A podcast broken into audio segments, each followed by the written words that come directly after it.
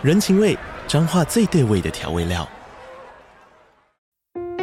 人，你在这端，我在那端，各自忙碌又相互牵挂。情，街角的吵杂声传递温暖与思念。味，是从每一个转角飘出的乡愁。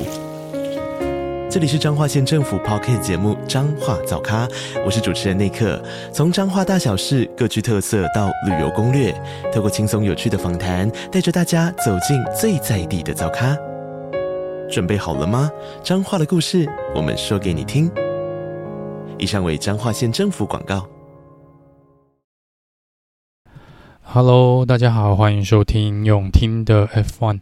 这集我们要来简单的聊一下轮胎。那为什么要来聊轮胎呢？在上一集这个新闻简报的部分，我们有提到呢，因为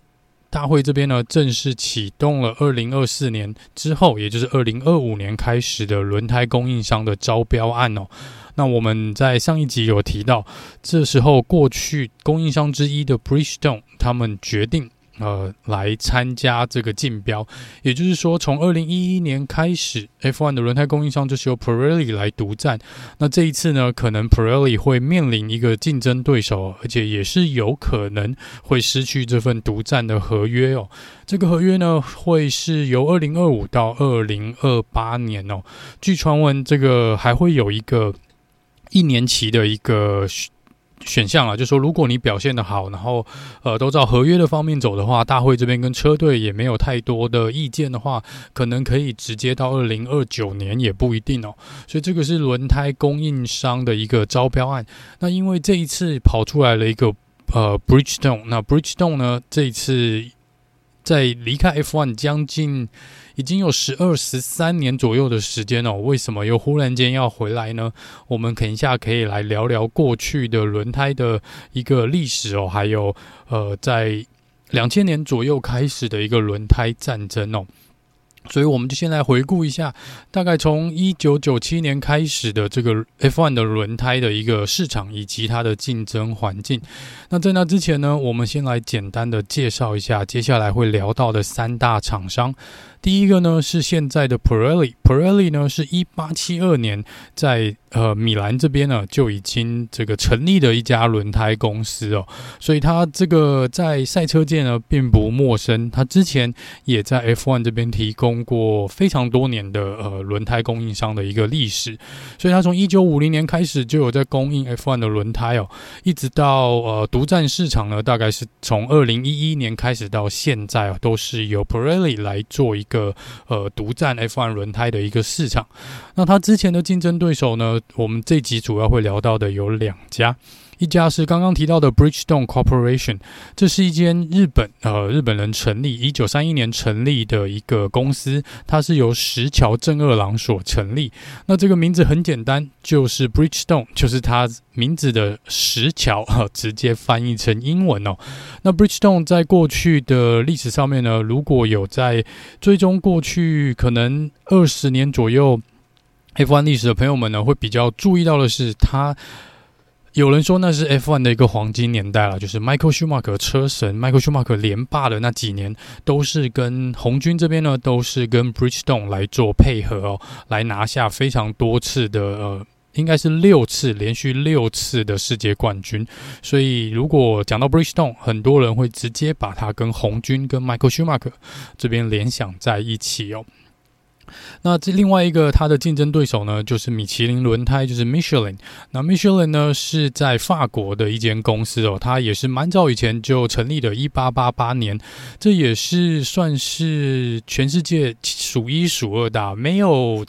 应该是有前三名的位置哦，在呃轮胎制造商的部分，所以 Michelin 呢也是之前有供应过 F1 轮胎的一家厂商。那它主要跟 Bridgestone 是在二零零一年到二零零六年有一个所谓的轮胎战争哦，就是我们等一下来聊聊聊的这个主要的故事哦。首先，我们先把故事回到一九九七年，这是 Bridgestone 第一次呃正式算是比较正式的进入 F1 啊。在那之前呢，他们有提供过一些赛车用的轮胎，但是都不是在 F1 这边哦。所以一九九七年，他们正式的跨入 F1 的领域。那这时候，他的竞争对手呢，应该是美国的 Goodyear。那 Goodyear 在这一年呢，其实没有太好过，因为忽然间 Bridgestone 跳出来呢，代表他们其实损失了蛮多的呃收入的。那在一九九八年，McLaren 这当时的两大车队，Ferrari 跟 McLaren，在这边做了一个蛮重大的决定，就是在一九九八年，他们跳到了 Bridgestone，从 Goodyear 转换到了 Bridgestone 的轮胎。那在这一年呢，Mika Häkkinen 也赢得了第一次的世界冠军哦，所以这个算是一战成名啊，让这个 Bridgestone 的轮胎直接呃让蛮多几乎所有的车队都注意到这个轮胎这家公司哦，那也就是。是算是埋下了接下来跟 Michelin 轮胎战争的一个主要的导火线。那自从 g o o d y e r 从一九九九年之后离开，呃，这个 Bridgestone 呢短暂的独霸了 F1 的轮胎供应商的市场。就九九年到两千年呢，这两年都是由 Bridgestone 来做供应。在二零零一年的时候，Michelin 米其林正式的加入了 F1 哦，也正式点燃了轮胎的战争。在这边呢，其实呃两个车队呃应该说两个轮胎的阵营呢，当然提供不同的轮胎啊，还是有点不一样。那两边的轮胎的特性也不一样哦。我记得在当时呢，我们常常会看到有一场比赛可能是 Bridgestone 的轮胎占有蛮大的优势，而下一场比赛呢，可能就轮到 Michelin 这边。来占优势哦。整合来说呢，Michelin 的轮胎在当时的环境下面，他们是在呃比较热的环境，就是如果是赛道气温跟场地的呃天气的气候温度是比较高的状况下呢，在米其林的轮胎这边表现。一般来说会比 Bridgestone 这边要来得好。那当然相反的，就是 Bridgestone 会在比较凉爽的这个气候的状况下呢，跑的会比 Michelin 的轮胎还要好哦。那在这个部分呢，也有人说，Michelin Tire 就是米其林这个轮胎是比较适合跑短程的，也就是在预赛的时候，米其林的优势会比 Bridgestone 要大。这的确在当时，如果看到用米其林轮胎的，比如说 McLaren 或是。当时应该是 Williams，他们的确也跑出了非常快的速度哦。我记得在当时在预赛，并不是一面倒的偏向红军，当时主导的车队是红军嘛。呃，当时的状况呢，其实，在预赛来说呢，Williams 其实蛮常在前四名的位置出现的。这个也是当时一个嗯、可以区分两大轮胎阵营的一个状况。然而，在这个两千年。开始左呃，开始呢，这个红军选择了 Bridgestone 哦，那这个 Bridgestone 呢，当然也是选择了 Ferrari 这边哦。在当时的那个环境呢，车队可以去选择轮胎的供应商，相反的，轮胎供应商收到了车队的呃，算是申请也好啊，或是呃请求也好，呃。轮胎供应商这边也是，他们可以单方面的决定，我到底要不要提供你我的轮胎哦？因为毕竟轮胎供应商这边的考量是，他们希望呃有一支强大的车队使用他们的轮胎，然后跑出好的成绩。他们在接下来的几年内呢，可能可以招揽更多的车队倒向他们的阵营。当时也就是十支车队哦。其实到后来呢，到尾声的时候，在这个车队的数量部分呢，我印象中是米其林大概都是在六七家左右哦。那呃，Bridgestone 这边大概都是在三家到四家哦。最后应该是只有三个车队使用米那个 Bridgestone 的轮胎，所以以米其林轮胎的呃接纳度来说呢，过半的车队其实是使用米其林轮胎的。但是就是在当时呢，红军这边跟 Bridgestone 的合作，因为拿下了太多场的胜利，非常的强势哦，所以造成了这个嗯，Bridgestone 的名气呢，反而比 Michelin 要大。那这边米其林呃轮胎这边呢，当然是一度想拉拢红军这边过去他们那边了，但是因为 Bridgestone 跟红军这边搭配的其实相当的不错，所以两边其实一直合作到 Bridgestone。退出 F1 为止哦，红军这边基本上都是使用 Bridgestone 的轮胎哦。好，那这个部分呢，就是刚刚我提到带领到了 Michael Schumacher 那个连胜的全胜的那个时期哦，所以在这边就是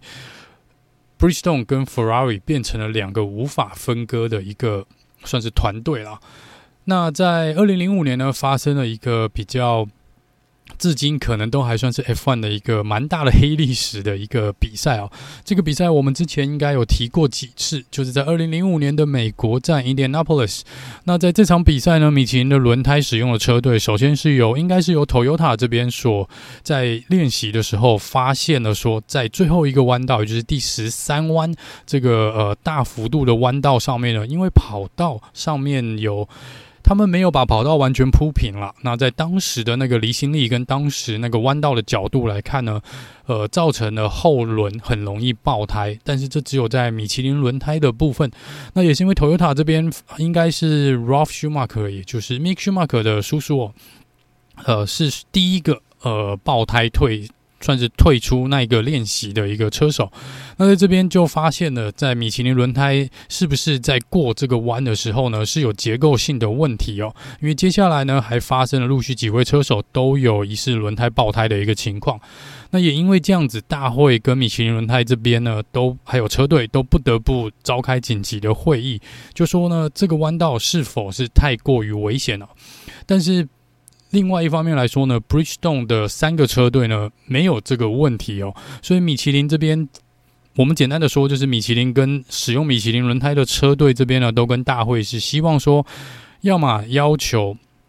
这个呃让弯道这边大家减速慢行哦，或是呢在这边安装一些安全措施啊，就是把弯道这边改的比较小一点哦，让大家基本上也就是说让大家用比较慢的速度过弯，或是直接延。起比赛，或是我们把这个呃弯道这边把它铺平，我们再来比赛。不然他们觉得这个安全性呢，应该是大会要首先考量的。那在那个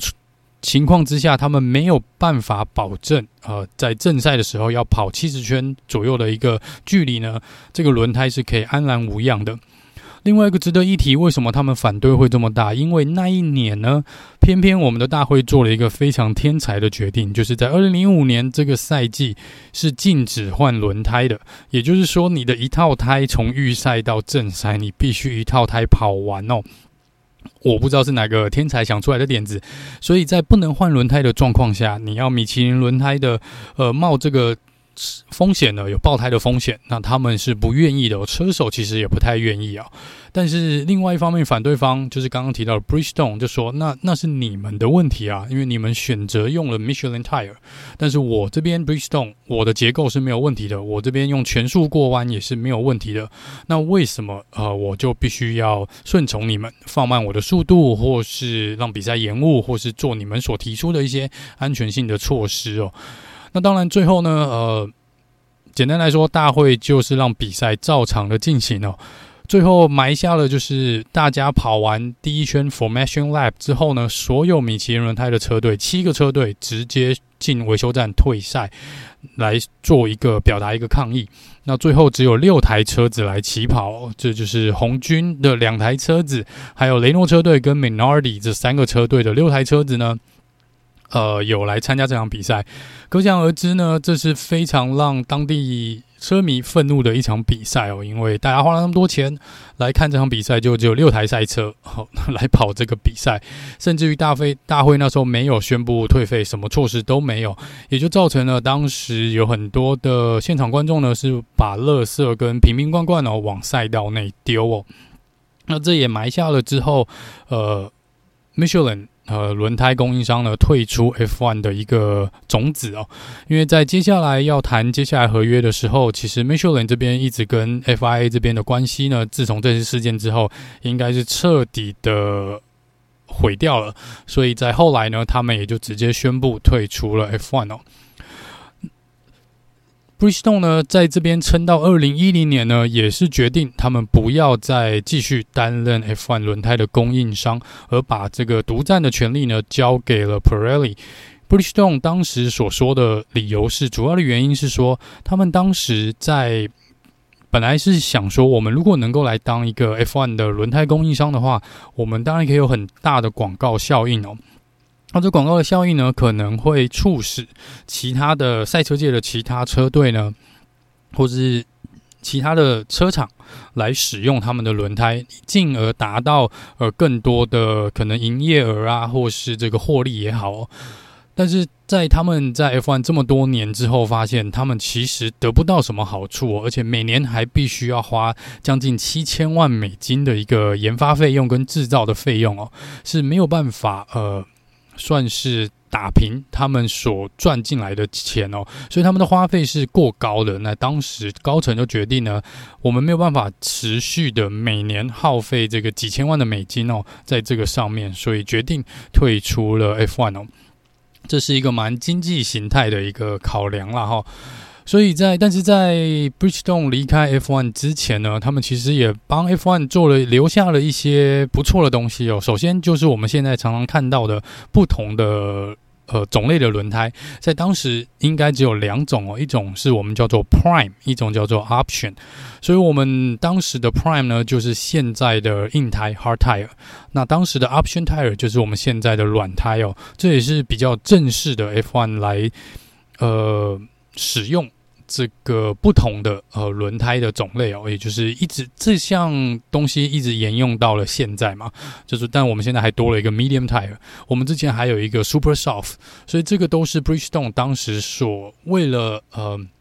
可能增加比赛的一个可看度，或是应大会或是车队的要求，我们希望有更多不同的轮胎哦。他们所做出一个研发，然后所推出的一个产品，那这是我觉得他们当时所留下来不错的点子哦，至少有被沿用到沿用到现在哦。所以在这个部分，从二零一一年开始呢，就是由 Pirelli 来完全的独占 F1 轮胎的这个市场。那我们再来聊聊轮胎，呃。接下来轮胎这个大战会不会再次发生？之前呢，我们先来看一下。第一次这个轮胎大战呢，Michelin 对 Bridgestone 两边的战绩哦，其实这边呢，呃，在二零零一到二零零六这几年，前面的四年，就是二零零一到二零零四哦，都是由 Michael Schumacher 跟 Ferrari 还有 Bridgestone 拿下世界冠军的这个奖杯。但在二零零五、二零零六呢，这边是由 Fernando Alonso 龙哥二连霸，在雷诺车队使用米其林轮胎拿到了两次的世界冠军。如果纯粹就胜率跟场次来看呢，我们只比较他们有一起呃供应轮胎的一个状况，其实也就是从二零零一到二零零六啦。那在这边，Bridgestone 呃赢大概百分之五十九。百分之五十九，那另外的百分之四十一呢，是由米其林所拿下。其实差异性并不大哦。如果真的要说，呃，会因为轮胎供应商不同呢，而造成这个胜率大幅的倾向某一个供应商，看起来没有这个问题哦。这也是有一些人为什么支持说，我们 F1 应该要有更多的轮胎供应商进来哦，是不是可以让这个？呃，比赛和更加的精彩啦，因为就过去的数据上来看呢，并不会有说一面倒的一个状况。即便我们当时所想的是 Bridgestone 就是跟红军这边非常的强势哦，但是其实。总括来看，整体的数据来看呢，并大概就是五五坡啦，也没有到说完全一面倒向 Bridgestone 的一个状况，或是 Michelin 的一个状况哦。所以在这个部分呢，也是有蛮多人支持说，或许 F1 应该重新开放，让呃至少两家以上的供应商来当这个轮胎的一个呃提供者哦。那我们现在所面临的这个问题呢，其实从二零一一年到现在，Pirelli 其实走得蛮辛苦的哦，持平而论。虽然一开始呢，蛮多人其实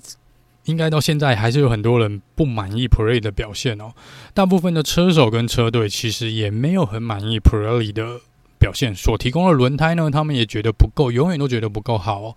那这个部分呢，在 Pirelli 来说，就蛮多人的印象是说，这个轮胎是撑不久的，这个轮胎的呃耗损是非常快速的。那呃，米其林呃不是米其林，这个呃。应该说，米其林跟 Bridgestone 之前呢，他们为了二零零五年刚刚我们提到那个事件，就是他们可以做出一个轮胎是可以跑完预赛跟正赛所有圈数的一个轮胎哦，是非常可以撑分非常久的一个轮胎，跟我们现在所看到的轮胎是截然不同的一个状况。那有人就会说啊，那为什么换成 Pirelli 之后呢？好像你用软胎或什么都跑不了十圈啊！以前可能一条轮胎我可以跑四十圈以上没有问题哦，我现在跑个可能不到十圈，我就必须要进去换胎哦。所以这个也是蛮多人批评 Pirelli 的原因之一。但是呢，其实就根本来说，Pirelli 也就是一个制造商，它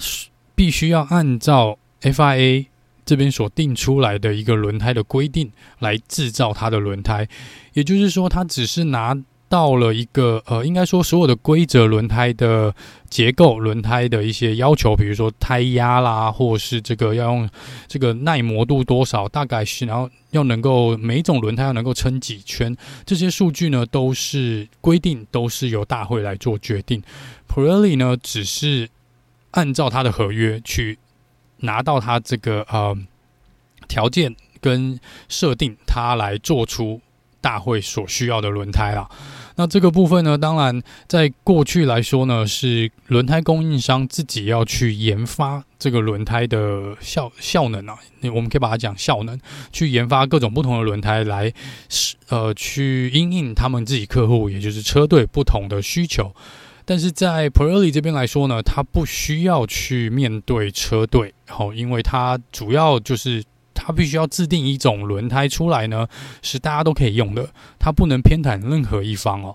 我们像之前的 Bridgestone，他会偏袒红军 Ferrari，因为他主要的客户就是 Ferrari，他需要先让他最大的客户满意，他才能去管下面其他两个客人哦。也就是当时为什么雷诺决定要跳槽，因为他觉得。你所有的资源几乎都摆在红军的身上，然后当时呢，Bridgestone 也跟红军做了非常多的测试，但是其他两个车队，Minardi 跟雷诺车队呢是没有办法得到同样的测试的时间哦，所以常常之后会认为说，诶，你做出的轮胎纯粹都是为了某个车队而制造的，这也是大会为什么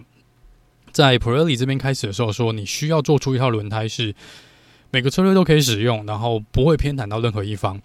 那这也是为什么到现在呢，几乎我们很少看到有单一车队去帮 Pirelli 做任何的测试哦，因为他们大会这边也不希望有偏袒的一个状况。因为你去帮这个轮胎做测试的话，你当然会比其他车队。拿到更多的轮胎的资讯，那你可能就可以设计出比较适合这个轮胎的车子。所以在这边呢，呃，Pirelli 其实立场真的蛮尴尬的哦。他必须要听大会的，照大会的规定来走，但是他又要想办法让十支车队对他不会太不开心哦。只是目前看起来呢，从一一年到现在，呃，其实 Pirelli。很难设计出一个轮胎让所有车队满意。那再来就是这十年每一年的一个变化，这十几年的每一年的变化，车子的科技的进步，车子空气力学上的设计的改变，都会让轮胎这边 Pirelli 供应的轮胎呢，每年都会有不同的一个评分哦评价了。因为可能比如说二零一一年，大家会觉得这个轮胎那磨损度太快。二零一二年呢，大家可能会觉得，哎，这磨损度变 OK 了。可是，可是，呃，它我们设计出来的赛车搭配上这个轮胎的时候，却没办法跑出我模拟数据里面跑出来的速度哦。他们就会觉得，那这可能是轮胎的问题哦。所以，在这个部分来来去去呢，Pirelli 在过去这几年其实一直很努力的想要追赶上各车队科技跟这个空气力学的进步，因为轮胎这个东西变成。以前是 Bridgestone 跟 Michelin，他们会可能跟车队一起做一个开发，做一个研发哦，所以他们会知道车队今年所使用的技术是什么，然后他们也可以呃直接很明了的给他们客户呃他们轮胎设计的一些资料，然后车队呢也可以针对呃供应商所给的数据跟轮胎的样本。来做车子设计上的改变，但我们现在都不能这样做，等于现在是车队先设计车子，Pirelli 要想办法弄出一种轮胎去符合各车队各种不同的车子的设定哦跟设计，所以 Pirelli 在过去几年，他们坦白说是相当相当的辛苦啊，那也背负了蛮多的批评哦，其实跟他们本身都没有太大关系啦。那在这个部分呢，就是。呃，过去几年轮胎供应商 Pirelli 所遇到的一些困境哦。他们说，即即便到这个二零二零、二零二一哦，他们好不容易熟悉了呃这一个世代的一个 Hyper Era 的一个车子的一个调性，没有想到二零二二你马上又换了一个全新的设计嘛，就等于赛车呃整个模组又大改。变成 Pirelli 又说，那我又得要开始追这全新的赛车的一个设计，所以然后大会这边又说，从轮以前的轮胎要把它变大嘛，变成十八寸，这个部分都让 Pirelli 其实相当相当的头痛哦。那大会这边他们想要什么呢？他们其实跟车手要的、跟车队要的其实不尽然相同哦。就是说，大会这边希望为了收视率，为了比赛的精彩度，他们当然希望一套轮胎不要撑得太久哦。他们不希望看到一个软胎 （soft tire） 直接可以跑个四十五十圈的状况，还可以完好无缺。然后他们希望有更多的进站的一个撞次数啦，这样可以让比赛更加的精彩，增加比赛更多的变数哦。然后当然他们也希望呢，不要再像之前有。两个或两个以上的轮胎供应商呢，来造成因为轮胎的关系，来让一些车队和或是一些比赛哦变得一面倒的一个状况。他们就希望能够剔除一些不稳定的因素。所以，我们如果能够稳定的只有一个轮胎供应商的话，至少在轮胎这个可变动、这个原本是一个变数的因子呢，我们把它变成一个大家统一的状况，就进而减少了呃各车队。就是这个可变动因素的一个因子，把它减少，就会让比赛更加的稳定哦。那在这个部分呢，这是大会这边所希望看到的一个状况啊。但是刚好提到，其实 Pirelli 真的也蛮辛苦的哦。你要一次符合十支车队的要求呢，还算是相当相当的困难啦。所以这大概可以解释一下，说为什么这几年我们有时候会看到，诶，奇怪，一台车子，嗯、呃。明明可能跑得不错，或是前一年跑得还不错，我们这边就以红军为例子来说好了。同样，在一个规则大改的状况下，红军也许设计出来的赛车在空气力学上跟它的引擎呃出力上面都是可以数一数二，但是搭配上了 Pro 的轮胎，它的这一套空气力学的设计，这个赛车的整体设计可能会增加 Pro 轮胎的磨损。这是 Ferrari 红军这边在之前是不会知道的，在过去跟 Bridgestone 的那个年代，他们可以有这个资讯的交流，但是在现在这个状况下，他们没有办法。也就是说，呃，你没有办法单一独立做测试，跟资讯完没有办法完全公开的一个状况下呢，就会造成了。可能设计上的一些冲突哦，这实际上我们实际跑的时候会有一些冲突，所以在过去几年呢，各车队其实都有陆续要求嘛，就说呃，也许是可以让各车队有独立的一个测试时间，跟 Pirelli 这边，或是 Pirelli 这边呢，需要释放出更多轮胎的资讯哦。但是 Pirelli 这边反而说了，那为什么不是你们十支车队？把你们的赛车的设计的资讯提供给我呢？那我有了你们十支车队的呃整体的设计，我就可以针对十支车队去找出一个平衡点，尽量啦去找出一个平衡点，然后我可以设计出一套轮胎适合你们所有的赛车。哦，我们也因为普罗里说他们也不希望看到说，因为我的轮胎然后让你的速度跑不快，然后造成这个比赛不好看，或是有一一个车队独大的一个状况，这是普罗里不想看到的。只是说，在车队这边就会觉得，那如果我们把我们的资讯都给你，这些是机机密的东西啊，我们在赛前呃赛季开始前就给你，那你会不会留给其他车队？好，所以这两边可能互信基础也没有太大的状况下，这个就有点不了了之哦。直到现在呢，即便 Pirelli 说他们像之前说要测试这个十八寸引擎的时候，呃，十八寸轮胎的时候。有一些车队也是不愿意的啊，因为他说，一来我对我没有任何的好处啊，哦，二来就是我我如果去做了，我要花一些费用，但是我也有可能要被其他车队去攻击哦，说，诶，你是不是有拿到这些机密资讯？然后再来就是 Pirelli 这边，因为大会也没有提供太多的时间给 Pirelli 哦，所以 Pirelli 这边就说，那我的时间不够，上面车队的时间又不能跟我配合，那大家就算了嘛，我们就没有办法哦，就有点就是，好啦，那我就照大会给我的。要求我根据那个要求的清单，我去制作这个轮胎，但是我真的没有办法保证每一支车队都适用我这一次照这个标准所做出来的一个呃轮胎的一个状况，所以这就是呃轮胎供应商可能虽然是独大，但是 Pirelli 说他们其实真的呃做的做的相当相当的辛苦哦。然后再来就是呢，车队这边跟大会。来来回回争取了蛮多资讯之后呢，大会这边在前几年有同意说，那好，我们至少可以提供你一些公开的标准值哦，比如说车子的胎压，这个轮胎的胎压呢，应该介于多少跟多少之间，这个是车队可以去知道的，可以让你车队知道的哦。然后这个可能在这个一些轮胎的。呃，模拟测试上面一些测试的数据，他们可以适当的由 Pirelli 交给各车队哦。比如说 soft tire 大概可以跑几圈，然后有这个中硬度啊。我们现在知道有这个，呃，即便是每一种轮胎也有它不同的硬度哦，耐磨度这些都可以提供给车队这边啦。所以这个是最近几年才有的一个状况。可是呢，还是会有难免有一些不确定的因素在里面哦，就是。我毕竟要去迎合十支车队，然后这个轮胎的状况呢，真的很难去控管哦。我们有在看到，在二零一三年呢，有六台车子的后轮就直接爆胎，没有任何的理由。所以普里这边也说，他们不太确定为什么。那相似的情形呢，在二零二一的巴库，我们这边也看到 m a x i m s t e p p e n 跟 Lance Stroll 也是因为这个原因后轮爆胎哦，也是没有一个。当时好像调查之后也说，因为没有。被碎片刮到，也没有撞到任何的东西，也没有磨到墙壁，他们也不知道这个东西到底为什么会爆掉。这个都指向 Pirelli 说，他们没有办法，呃，很稳定的控制住这个轮胎的品质。即便大家都是用同一套轮胎，同一种轮胎，同样的品质，可是就是有些东西就还是有良率的问题，这些都是可能 Pirelli 没有办法解释、没有办法控制的。那这也是各车队。这几年有些车手觉得，呃，你的轮胎其实让我跑得更慢哦。那也因为大会这边的要求是，我们希望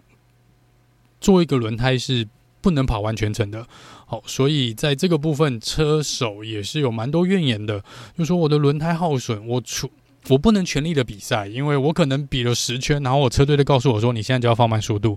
然后省胎，然后一路省到底。所以，我们常常在过去的一些比赛里面，我会觉得比赛很无趣，因为前面的几台车子都在做省胎的一个动作，放慢速度，保持自己的排名，不要去拼，因为不想要让轮胎的磨损增加，不想要再多进一次维修站这个时间哦。大会现在规定就是至少要进站换胎一次，要使用两种不同的轮胎，但是这个就间间接造成了很多车队换上硬胎之后，我们就一路呃控制速度到结束哦，宁愿去维持现在的排名，也不要去做竞争。那这个就有一点点违背了呃赛车的一个精神哦，这也是蛮多之前蛮多人来做批评的哦，所以这个部分也是。轮胎供应商所需要去考量的啦。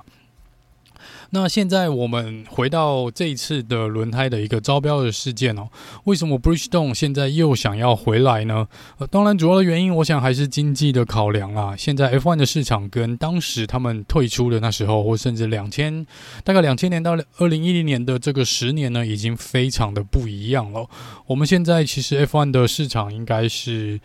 成长了非常非常多，然后再来就是我在猜啦，我我因为我没有看到 Bridgestone 正式的一个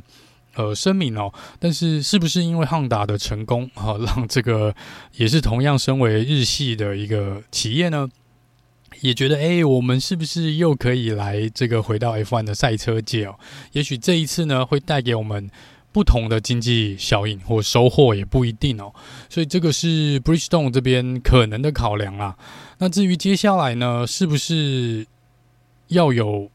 两个不同或是更多的不同的轮胎供应商并行呢？我是觉得，我个人还是倾向说不要啦，就是我们就一个独立的呃轮胎供应商可能会。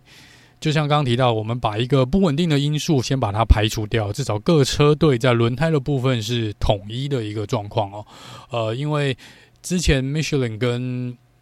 嗯 Bridgestone 这边的竞争不是说不好，他们的竞争有他们的好处啦，就是他们会去轮胎供应商自己会有一个竞争的心理，他们会跟车队一起去努力来制造出更好、更耐久。更快的轮胎，更适合他们主力车队的一个轮胎哦。所以我觉得竞争当然是好的，但是同样也有这个不好的一面啊，就是以现在这个 cost cap，我们有这个预算帽的。状况来说呢，车队应该不会想要花更多的经费来去帮轮胎供应商测试哦。这在以往像 Bridgestone 之前可以随随便便砸个几千万跟红军这边来搞一个轮胎的测试，现在大概很困难哦。车队可能也不愿意哦，也不愿意。然后接下来就是这个大小眼的一个状况。我们在当时红军完全是一个呃，跟 Bridgestone 算是。独霸那个呃，Bridgestone 开发的一个状况的情况之下，这个部分你就会让其他的车队，我我我一样有付钱给你啊，让你当我的轮胎供应商。为什么你的资源都投入在你觉得胜率比较高的车队？这个也是呃不太好的那一面哦，不太好的那一面。所以在整体来说呢，我觉得还是让。一个供应商就好，我们至少在这个部分，大家可以平起平坐，至少有一个东西可以平起平坐。如果你说赛车各车队的资源不同，车子的设计不同的话，那我们至少在轮胎的部分可以大家统一一下。那另外一个就是说，其实换不换这个轮胎供应商，我觉得对后面的影响可能都不会到那么大。今天即便 Bridgestone 拿下了这个合约，即便之后 Pirelli 被踢出去这个独占市场，然后换 Bridgestone 进来，现有的问题应该不会被改变，因为它还是只是一个轮胎供应商的角色，它没有办法去做开发，它没有办法去设计新的轮胎，因为现在的这种状况就是你要照。大会所给你的清单那个项目去走嘛，所以即使 Bridgestone 进来，它也是得照这些规定来走，已经不像之前我们砸钱就可以，呃，反正谁有钱我们就搞更好的开发，更好的轮胎哦。然后现在的轮胎状况跟以前也不一样，呃，以前真的是可以开发一个比较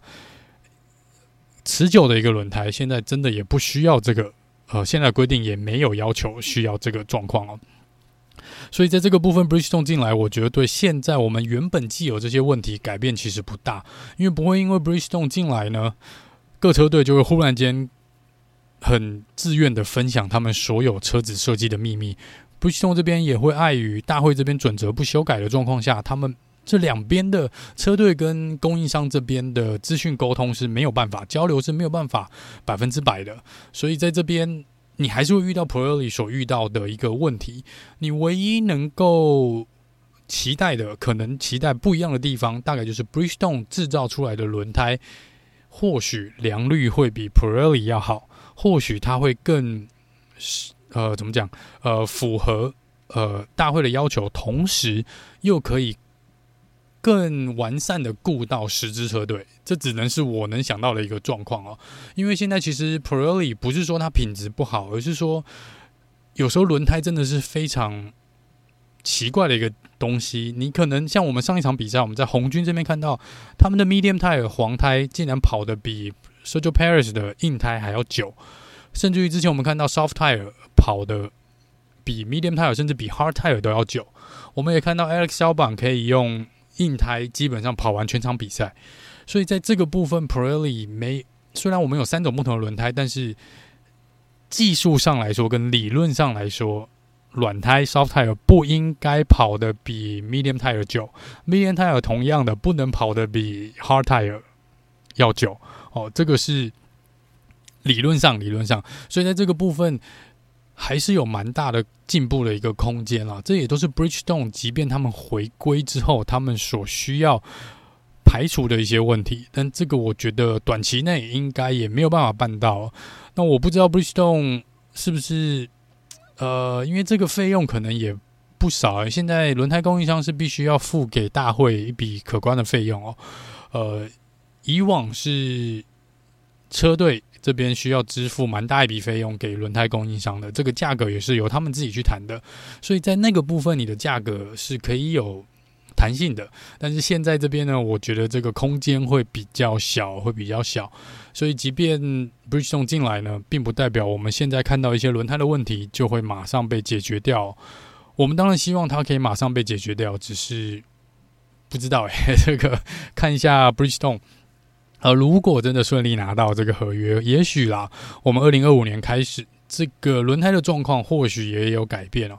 那现在 Mich 呃不是 Mich 呃。Pirelli 这边当然也是说，他们当然会想要续约啊，他们也是有在做准备哦。只是他们也出来讲说，的确有点头痛哦，没有想到 Bridgestone 要跑进来。之前另外一家厂商是没有 Bridgestone 的名气那么大，可能资源也没有 Bridgestone 这么多。那他们就说，现在 Bridgestone 进来呢，的确 Pirelli 认为这是一个。